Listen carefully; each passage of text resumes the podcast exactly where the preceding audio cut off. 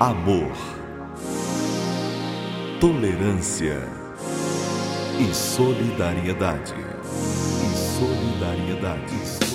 Está no ar. Programa Mentes do Amanhã. Mentes do Amanhã. Está começando agora mais um programa espírita. Mentes do Amanhã. Falando sobre a doutrina espírita.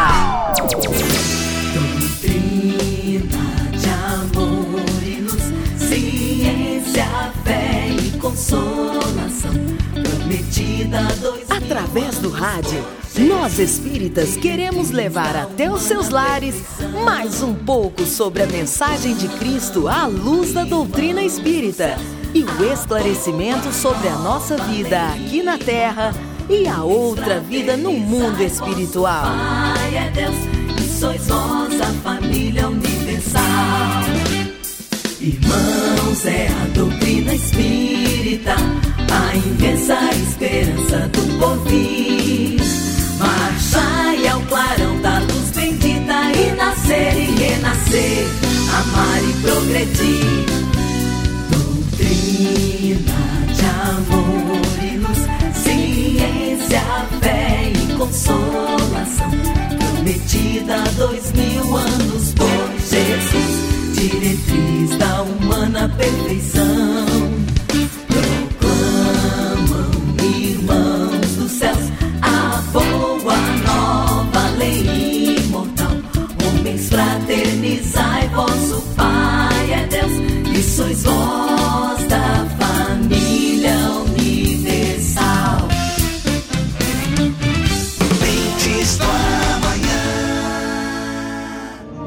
Vocês vão ouvir agora as palavras de Paulo César Escanaves. Hoje falaremos sobre a infância ou a criança. É um período altamente importante em termos educacionais para o espírito que retorna. Esse retorno, nós não podemos nos esquecer da fase também gestacional. É importante pai e mãe tocar ali na, na barriga da mãe, né, naquele volume, para poder conversar com o reencarnante, não é? E o espírito não está dentro da barriga da mãe, óbvio, mas existem os laços, né, perispiríticos que dão clareza ao espírito reencarnante ao modo deles perceberem que desde então eles estão sendo amados, que existem pais responsáveis, pais felizes com o regresso desse espírito. Muito bem. Um ambiente gestacional responsável, ele procura sempre dar prioridade às músicas, preferencialmente músicas suaves, músicas clássicas tranquilas, né? Bach, é, Mozart. Então é muito importante isso, estabelecer sempre um clima de afeto, de alegria, de paz, para que o espírito, quando reencarnar, completar o reencarne dele, ele se sinta bem amado, ele se sinta seguro, que é o principal. Aliás, são duas grandes pilastras para que alguém possa se desenvolver de forma bem responsável, tá bom? Então vamos começar pelo começo, que é a pergunta 383 do Livro dos Espíritos. Qual é para o espírito a utilidade de passar pelo estado de infância? Resposta dos espíritos. Encarnando com o objetivo de se aperfeiçoar, o espírito, durante esse período, é mais acessível às impressões que recebe e que pode auxiliar o seu adiantamento, para o qual deve contribuir os que estão encarregados de educá-lo. Bom, desde que a criança nasce, ela já nasce pronta para aprender, tá? Se nós nascemos com um cérebro pesando lá 350 gramas, 300 a 350 gramas, ao final de um ano nós já temos o dobro desse peso. E até chegar na, na fase é, da adolescência ou ali pré-jovem, a gente completa com o normal aí, um quilo e meio, né? Mas o mais importante não é tanto esse peso, o mais importante são as interações desse cérebro, né? O que foi feito? O que, que a educação conseguiu auxiliar a criança a desenvolver no cérebro, né? Ela precisa de estímulos adequados para poder desenvolver ou pelo menos adquirir habilidades fundamentais e são aquelas é, habilidades próprias para os ambientes sociais, também para os ambientes educacionais e principalmente para poder lidar com a própria família, né? Os ambientes que a gente diria familiares. Um ambiente que é, fomenta, né, estimula a criança, ele deve fornecer para ela a possibilidade dela ter uma estrutura é, ou desenvolver uma estrutura de relacionamentos positivos no plano horizontal quanto vertical. O horizontal seria com as crianças e no vertical com as pessoas adultas, né? E as rotinas e são muito importantes e decorrem acima de tudo das atividades repetitivas Bom, é importante também a quantidade de palavras que ela ouve, né? E aí sim a gente tem que socorrer de livros, livros infantis, de poesias infantis, as letras de música que as crianças gostam muito de cantar. Essa variedade de linguagem permite a ela desenvolver muito a capacidade de verbalização mais adiante sabe? Por isso que, preferencialmente, até essas músicas, essas poesias, elas são importantes na fase da gestação. E as crianças que têm essa riqueza do lado delas, né, que é a presença do livro, da música desde cedo, elas desenvolvem sim e muito essa capacidade de comunicação. É muito importante também que as crianças elas estejam num ambiente propício, um ambiente, diríamos, acolhedor.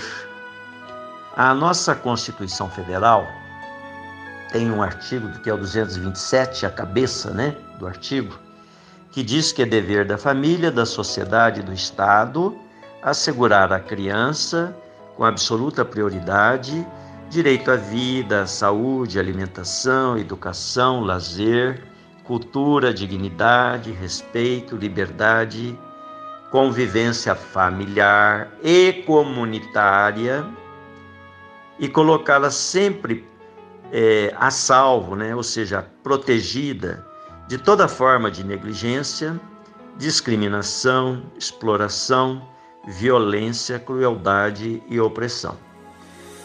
Infelizmente, nós temos muita negligência na terra, né? Ela campeia muito. Muitos pais que contribuíram apenas é, sob o prisma genético, que é uma imposição natural, não é?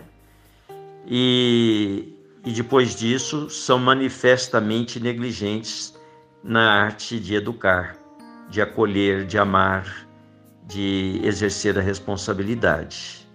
Então a criança fica ali como um joguete e do furor das negligências, né? Da violência, da crueldade, da exploração. Então nós precisamos mudar esse cenário. Como nós temos também famílias que são bem protegidas é, de, de valores existenciais e que contribuem de modo responsável para que seus filhos eles estabeleçam sempre laços afetivos, laços de interação, de compreensão, de superação. Isso começa lá na primeiríssima infância. Pela, pela lei, vamos dizer, pelo, pelos estudos pedagógicos, melhor dizendo, de 0 a 6 anos, segundo esses estudos, nós temos um período altamente fértil para implantar um sistema educacional à altura da capacidade da criança. Não podemos de jeito nenhum negligenciar nesse período. Então, o primeiro comando é o comando do pai e da mãe. Então, pai e mãe, se têm dificuldade, precisam procurar conhecer melhor a importância disso, né? Desse período para passar para a criança ideias uh, responsáveis, ideias amorosas, ideias seguras, valores seguros. E para isso precisa colocar a criança a brincar com outras crianças, criança ser ouvida. A criança precisa de, de que o adulto a escute. Então nós temos que ter ouvidos para a criança, deixar ela falar do modo que ela fala, não é? Criança precisa muito brincar com outras crianças. Esse é o lado sagrado da vida. Precisa brincar com outras crianças para ela poder desenvolver noção de regras que ela vai precisar quando adulta, não é?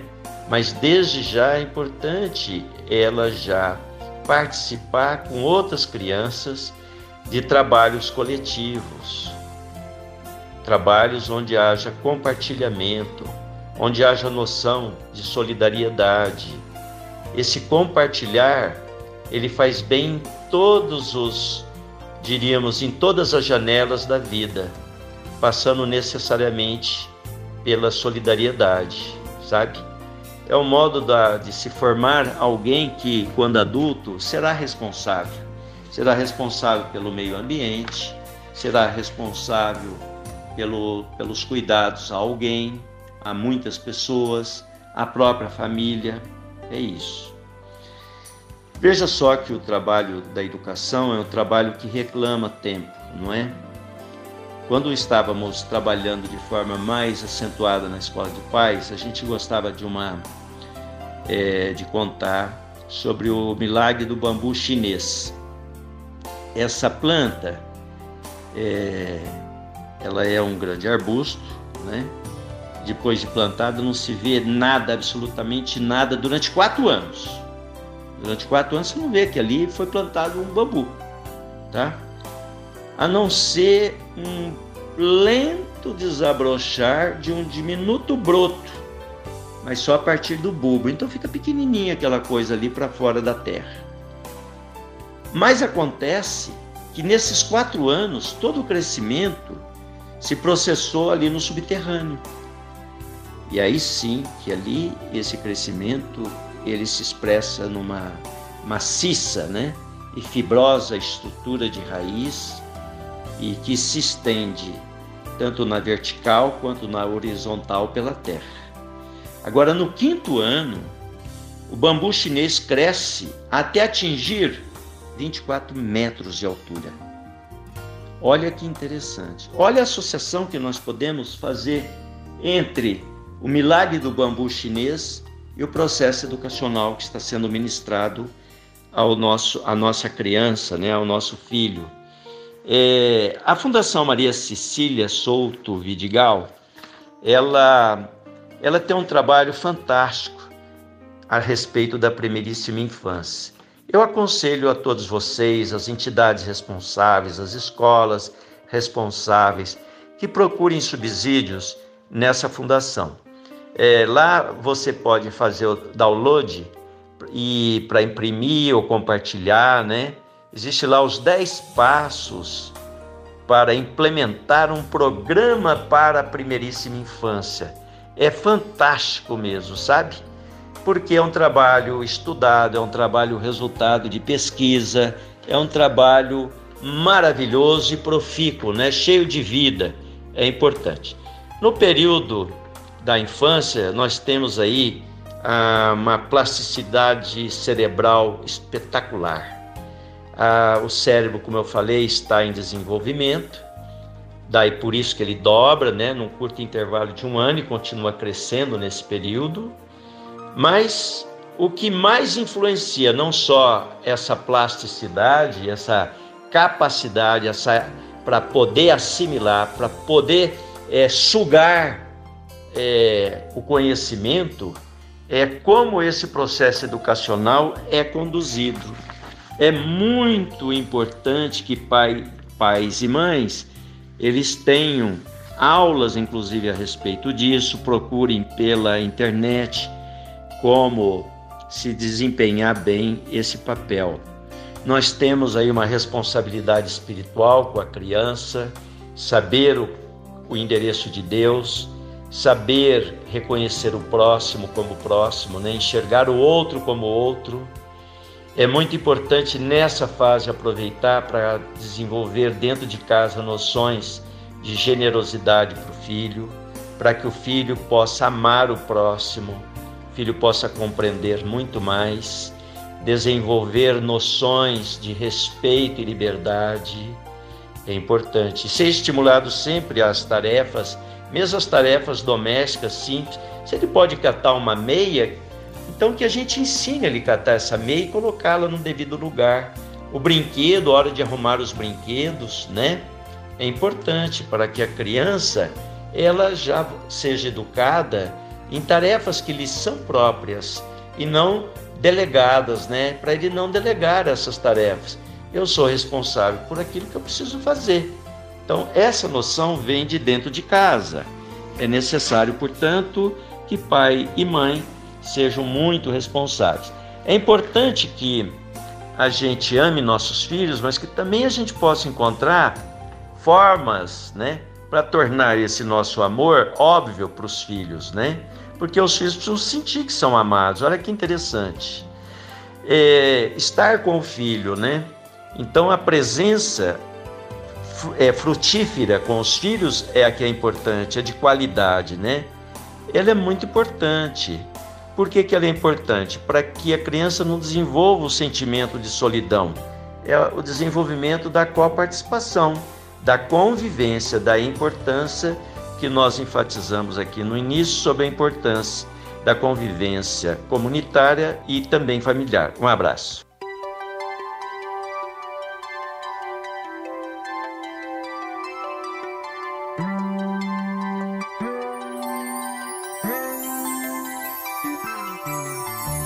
Numa folha qualquer eu desenho um sol amarelo com cinco ou seis retas é fácil fazer um castelo. Com o lápis em torno da mão e me dou uma luva. E se faço chover com dois riscos, tem um guarda-chuva. Se um pinguinho de tinta cai num pedacinho azul do papel instante imagino uma linda gaivota voar no céu. Vai voando, contornando a imensa curva, norte e sul, vou com ela, viajando Havaí, Pequim ou Istambul. Pinto um barco a vela, branco navegando, é tanto céu e mar num beijo azul entre as nuvens vem surgindo um lindo avião, rosa e grana, tudo em volta, colorindo com suas luzes a piscar. Basta imaginar e ele está partindo, sereno, lindo. E se a gente quiser, ele vai pousar.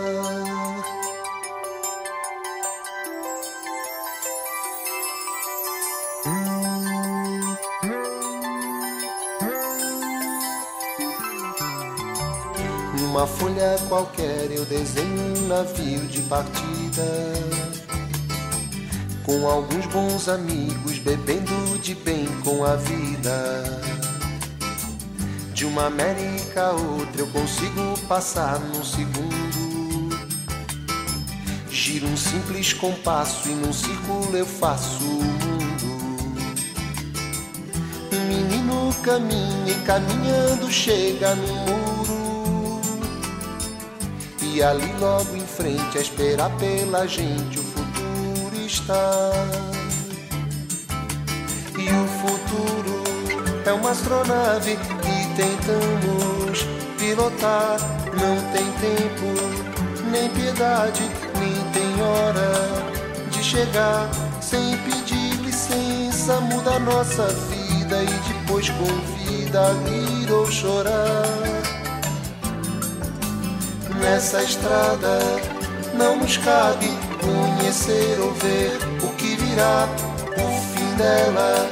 Ninguém sabe bem ao certo onde vai dar. Vamos todos numa linda passarela de uma aquarela que um dia enfim descolorirá. Numa folha qualquer eu desenho um sol amarelo que descolorirá.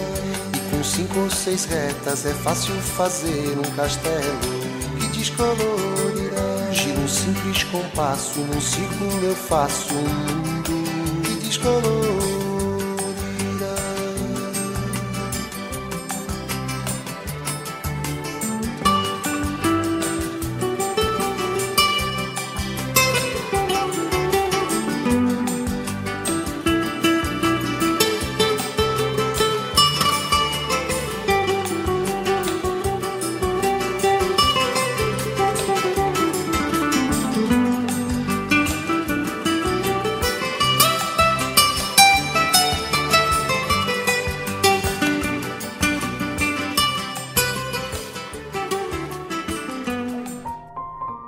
Mensagem do dia.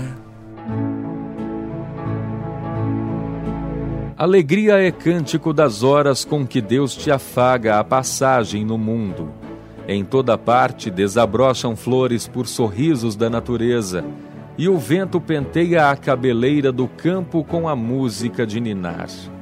A água da fonte é carinho liquefeito no coração da terra e o próprio grão de areia inundado de sol é mensagem de alegria a falar-te do chão. Não permitas assim que a tua dificuldade se faça tristeza entorpecente nos outros. Ainda mesmo que tudo pareça conspirar contra a felicidade que aspiras, ergue os olhos para a face risonha da vida que te rodeia e alimenta a alegria por onde passes abençoa e auxilia sempre, mesmo por entre lágrimas. A rosa oferece perfume sob a garra do espinho, e a alvorada aguarda generosa que a noite cesse renovar-se diariamente em festa de amor e luz. Mei Mei. Mentes do amanhã.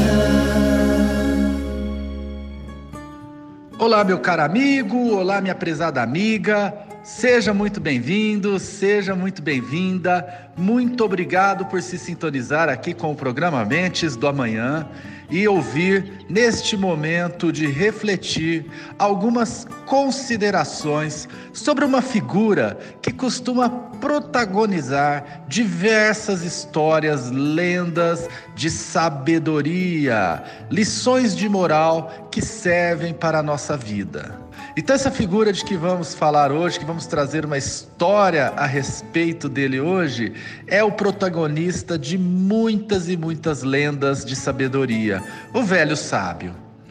Conta a lenda que um velho sábio, tido como mestre da paciência, era capaz de derrotar qualquer adversário no quesito paz interior. Paciência mesmo.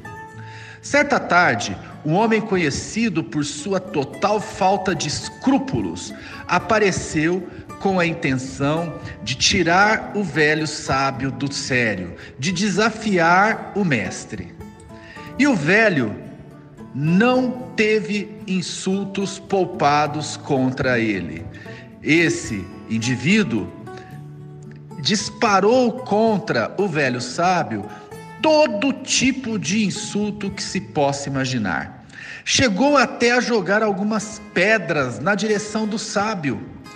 Cuspiu, gritou todos os tipos de ofensas, infâmias e inverdades.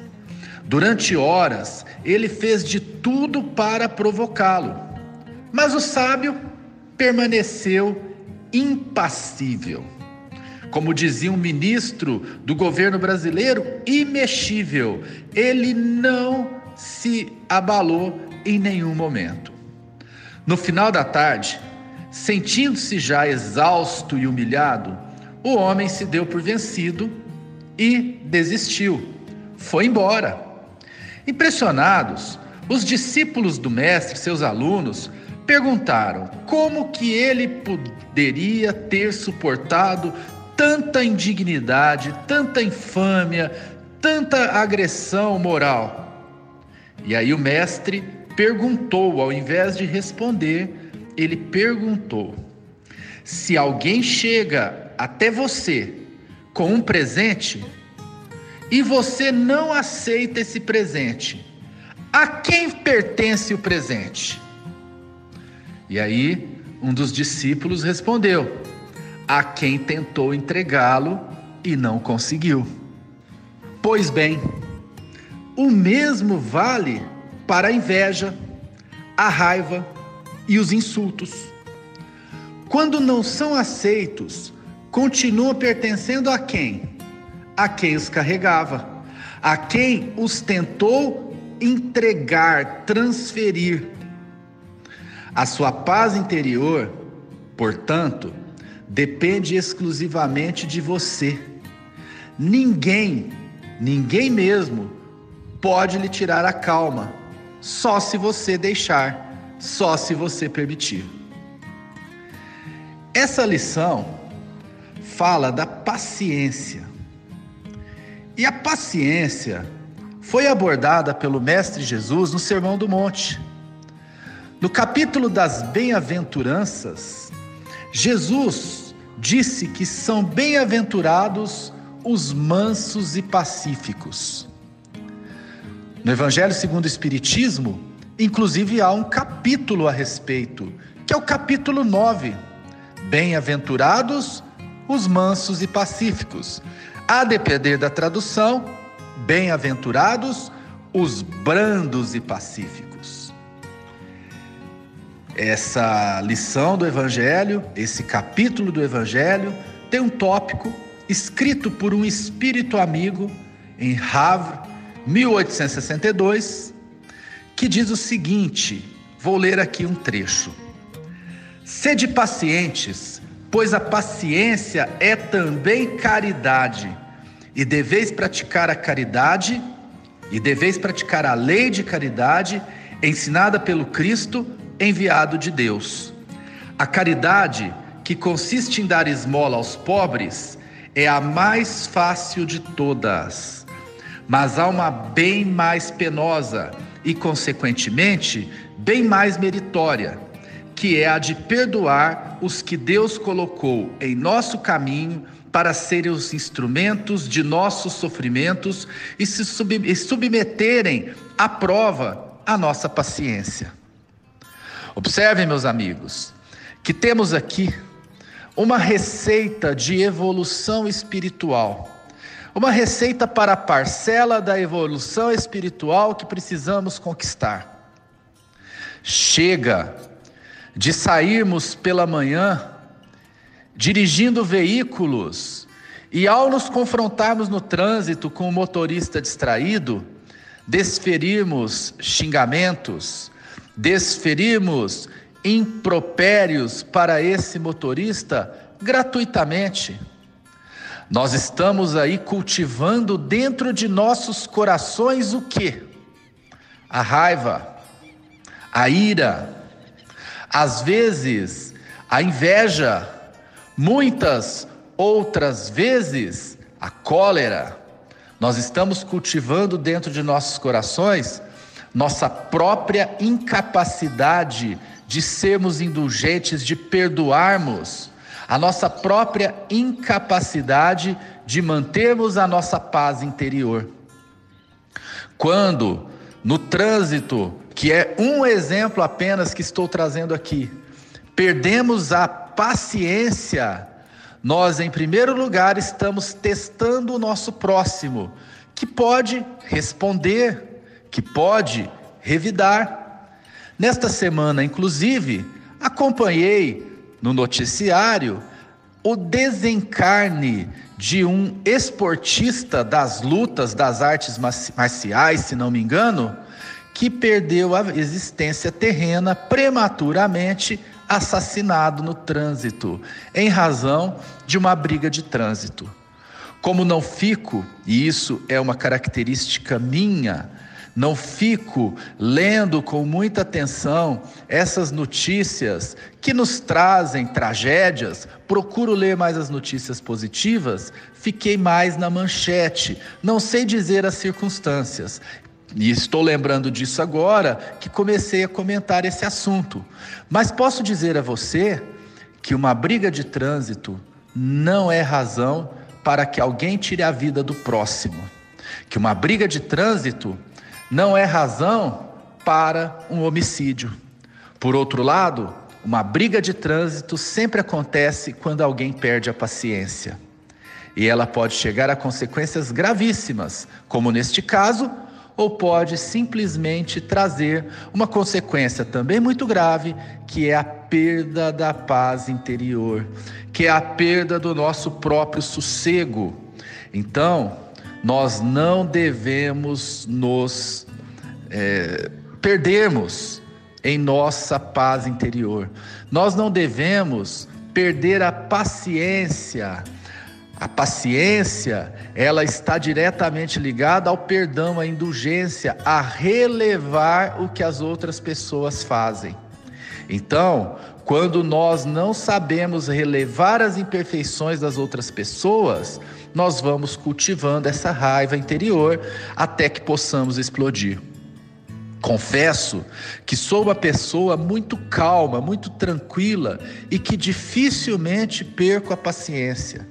Na maioria das vezes eu relevo, na maioria das vezes eu procuro compreender as outras pessoas. Na maioria das vezes, eu procuro não entrar na briga, eu procuro não agredir, eu procuro não desferir para palavras ríspidas.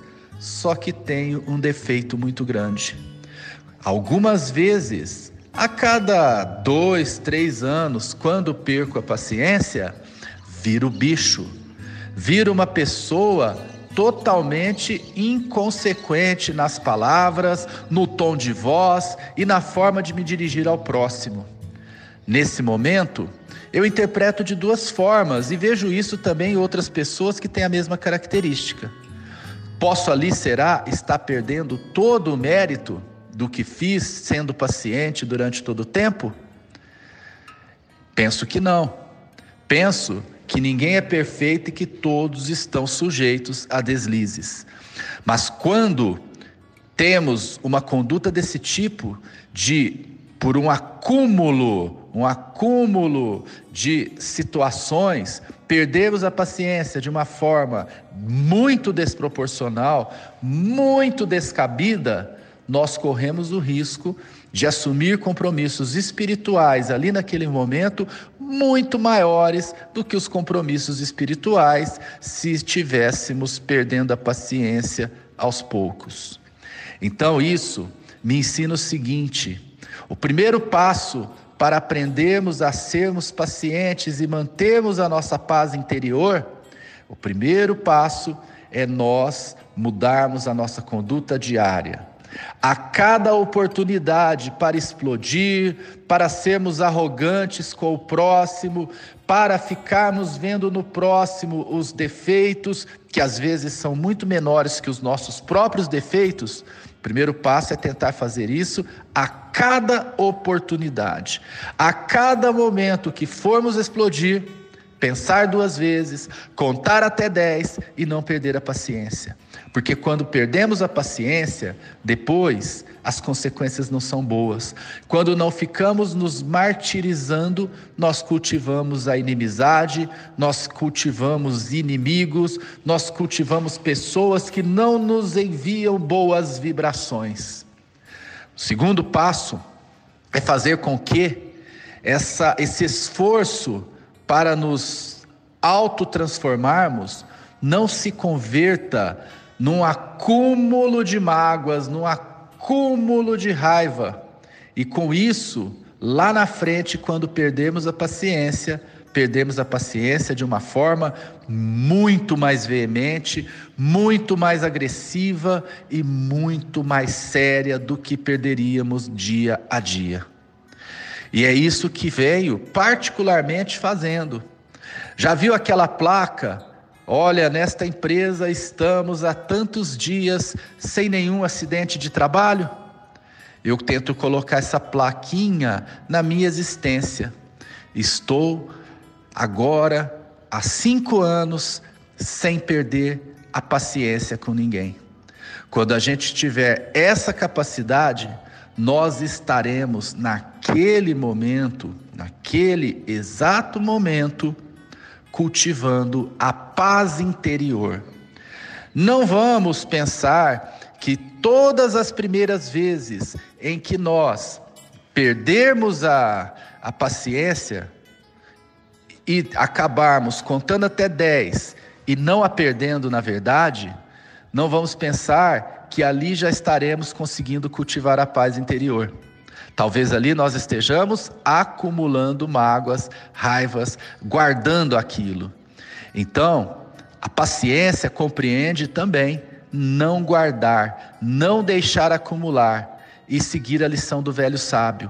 Quando o impropério, a agressão moral, verbal, não é aceita, quando nós temos sim a paciência, quem leva toda aquela quantidade de sentimentos negativos é quem tentou nos agredir, é quem tentou nos tirar do sério.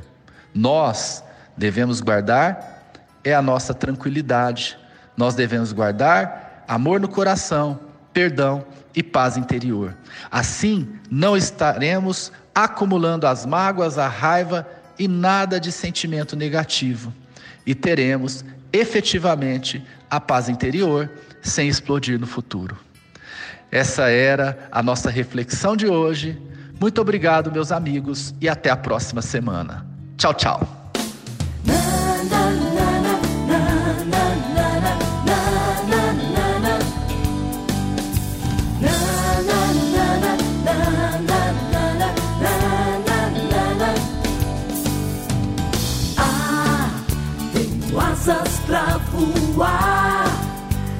Viajar numa canção e o mundo todo percorrer.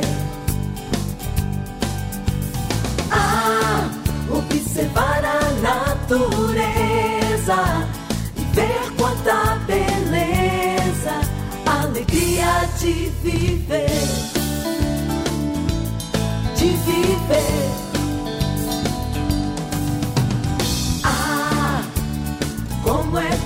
Sonhar e o mundo imaginar o sol, o mar e a terra. Ah, o bem vencendo o mal e a luz vencendo as trevas e a paz vencendo a guerra.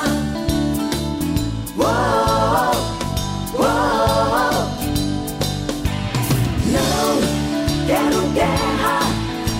Paz. Não, não, quero guerra, quero paz. Não, quero guerra, quero paz. Não, não, quero guerra, quero paz.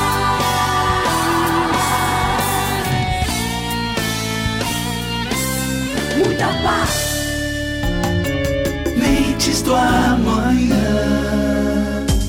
Pergunta do ouvinte. Recebemos a incumbência de falar sobre crianças índigo e cristal e elas foram notadas desde aproximadamente os anos 70 do século passado. Psicólogos, psicoterapeutas, pedagogos, né? Começaram a notar a presença de uma geração estranha, muito peculiar. Quem diz isso é Edvaldo Pereira Franco, a quem a gente se socorre para poder desenvolver esse tema. Ademais, a literatura a respeito é bem escassa. Edivaldo tem a seu favor o fato de, ao longo de sua vida, ele ter atendido no Pau da Lima, dado instrução, educação, para aproximadamente 90 mil crianças e adolescentes. Então, ele é sim uma autoridade no assunto, reconhecida e notória autoridade para poder, inclusive, abordar esse tema. As crianças índigo, elas foram assim chamadas porque perceberam que elas têm uma aura na tonalidade azul, enquanto a cristal apresenta uma aura alvinitente e essa geração diferente foi notada por psicólogos, né, pedagogos, e eles tiveram inclusive que fazer um arranjo muito especial no processo de ensinagem, né, e aprendizagem consequentemente, para poder atender quem está chegando. De fato, nós notamos uma mudança importantíssima nos últimos tempos no, no campo pedagógico e isso vem ao encontro dessas das necessidades derivadas também da presença particular e acentuada desses espíritos que, segundo o próprio Allan Kardec previu na Gênese, no capítulo 18, eles viriam de algum outro planeta para poder atender a essa ascensão da Terra de planeta de provas e expiações para o de regeneração. E para isso precisa de comandantes em diversas áreas do conhecimento humano. Então são espíritos que têm aí uma, uma grande penetração na área artística, na área das ciências, na área humana, na área humanística, né? Então, nós precisamos de pessoas, de espíritos elevados para alavancar a terra, tirar a terra dessa mesmice que você vê quantos séculos e milênios nós estamos aqui com provas e expiações complicadíssimas. Ainda há muito derramamento de sangue, ainda existe muita é, morte desnecessária. Olha que interessante, né? muitos homicídios, muitos crimes violentos, muita violência determinada por espíritos imperfeitos, espíritos ainda bem cuja imperfeição é bem acentuada.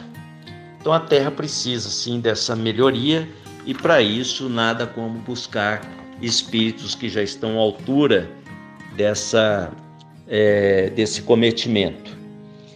A gente é, através do Divaldo, a, a, assimilamos que essas crianças não podem ser confundidas com as portadoras de transtornos de personalidade, de comportamento e distúrbios da atenção, não é?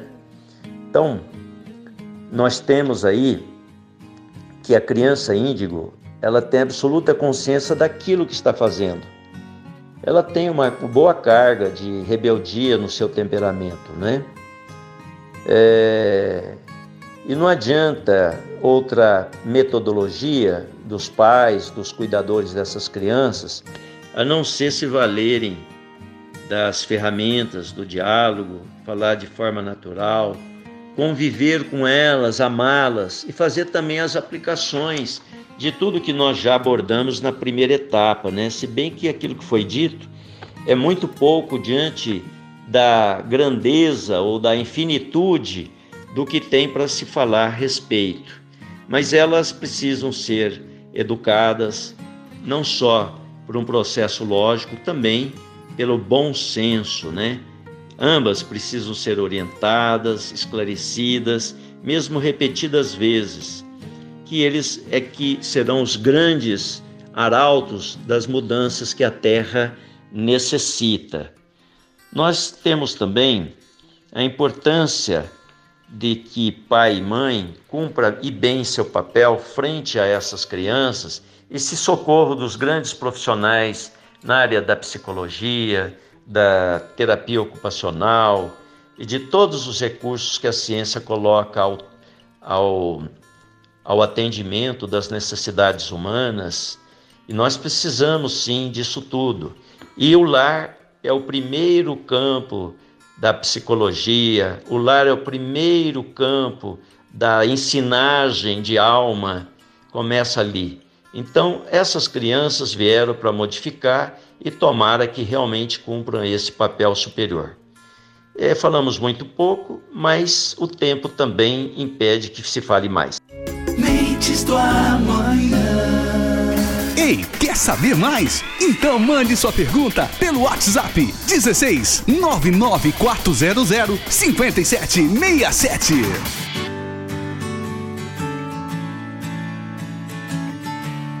Promete que não vai crescer distante. Promete que vai ser pra sempre assim. Promete esse sorriso radiante Todas as vezes que você pensar em mim, promete cuidar bem dos seus cachinhos e sempre me abraçar quando eu chegar. Promete sorrir sempre com os olhinhos e cantar cantigas na sala de estar que eu prometo ser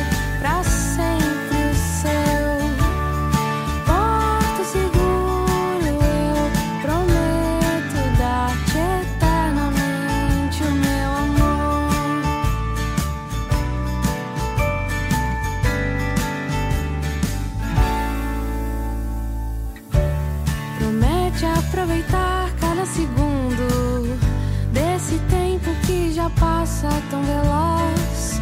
Me lembro quando você chegou nesse mundo, sorrindo aos poucos quando ouvi a minha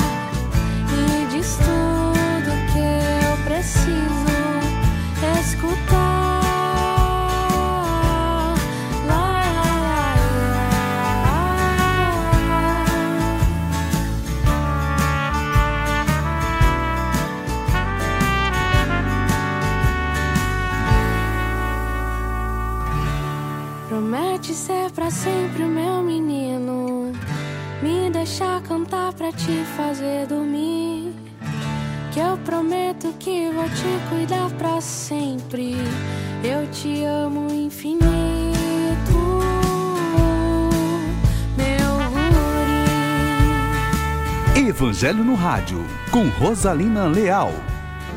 Olá, amigos e amigas de Ideal Cristão.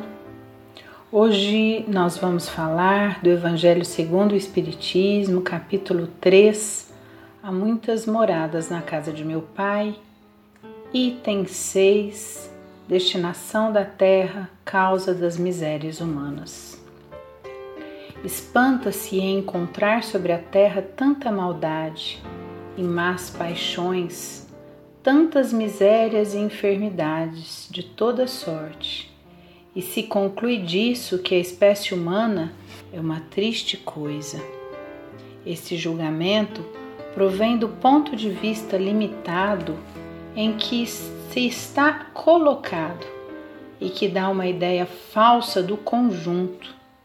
É preciso considerar que sobre a Terra não se vê a humanidade, mas apenas uma pequena fração da humanidade. Com efeito, a espécie humana compreende todos os seres dotados de razão que povoam os inumeráveis mundos do universo. Ora, o que é a população da Terra perto da população total desses mundos? Bem menos que a de um lugarejo em relação a um grande império. A situação material e moral da humanidade terrestre nada mais tem que se espante, dando-se conta da destinação da terra e da natureza daqueles que habitam. Neste item, podemos compreender que somos seres ainda em evolução, mas que a nossa humanidade terrestre do nosso planetinha Terra é um grãozinho de areia se compararmos a todo esse universo criado pelo nosso Pai Maior. O item 7 completa dizendo: Farceia dos habitantes de uma grande cidade uma ideia muito falsa se fossem julgados pela população dos bairros ínfimos e sórdidos. No hospital não se vê senão doentes e estropiados. Numa prisão de forçados vê-se todas as torpezas, todos os vícios reunidos. Em regiões insalubres, a maior parte dos habitantes são pálidos, fracos e sofredores. Pois bem, que se figure a terra como sendo um subúrbio, um hospital, uma penitenciária, uma região malsã, porque ela é, ao mesmo tempo, tudo isso, e se compreenderá porque as aflições dominam sobre as alegrias, pois não se enviam a um hospital as pessoas sadiam, nem as casas de correção aqueles que não fizeram mal, nem os hospitais, nem as casas de correção são lugares de prazeres. Ora, da mesma forma que numa cidade toda a população não está nos hospitais ou nas prisões. Assim também toda a humanidade não está sobre a terra.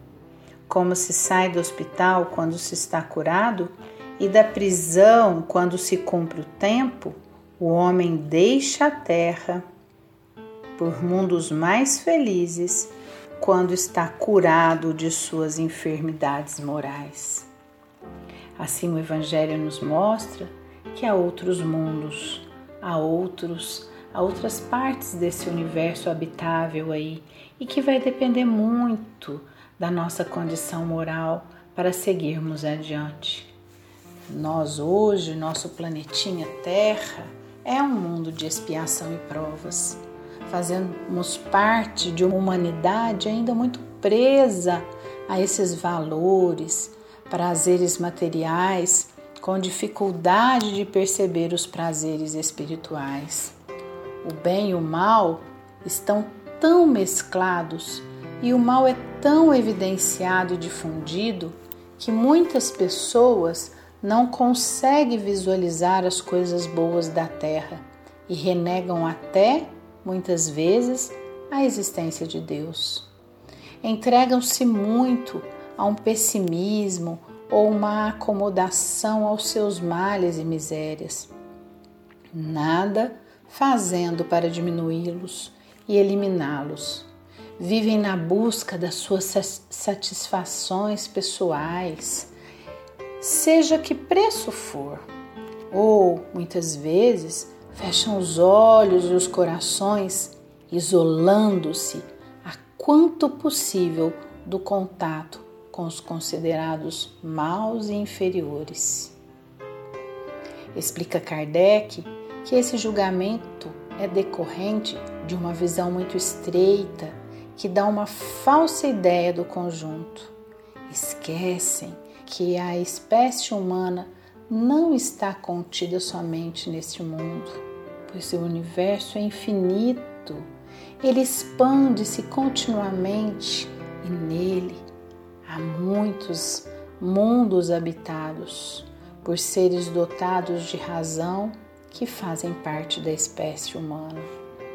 Aqui habitam ainda espíritos rebeldes à lei do amor, que têm imensa dificuldade de compreender, aceitar e vivenciar as leis divinas.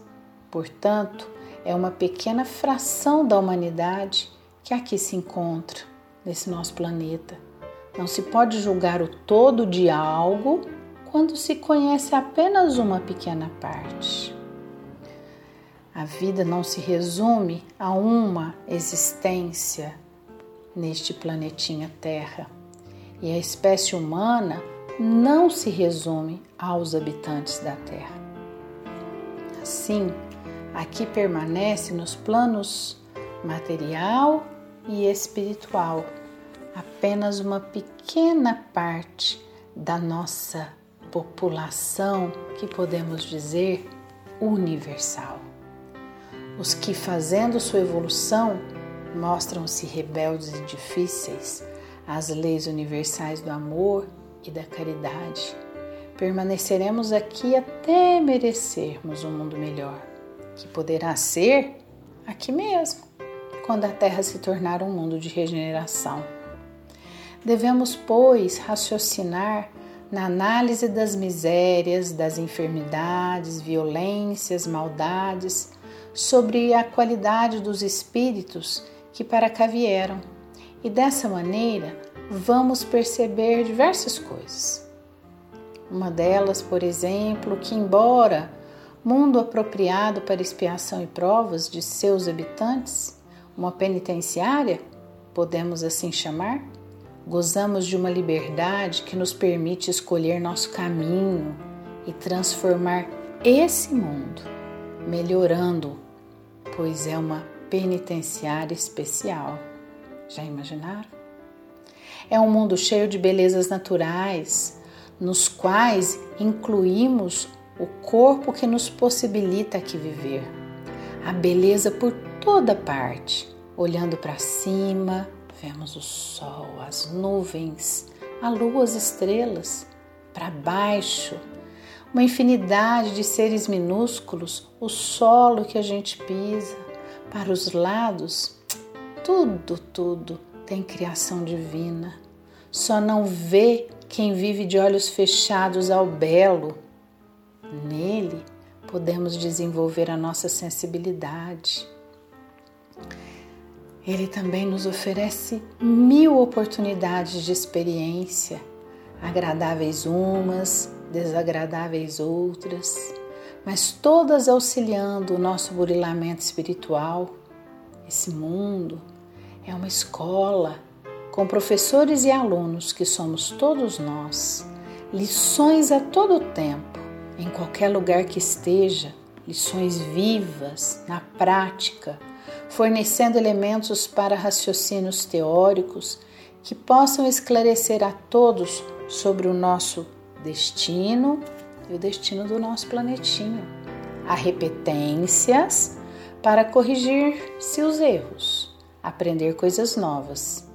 É essa escola que necessitamos. Nela podemos curar nossas doenças espirituais, maiores causas das doenças físicas.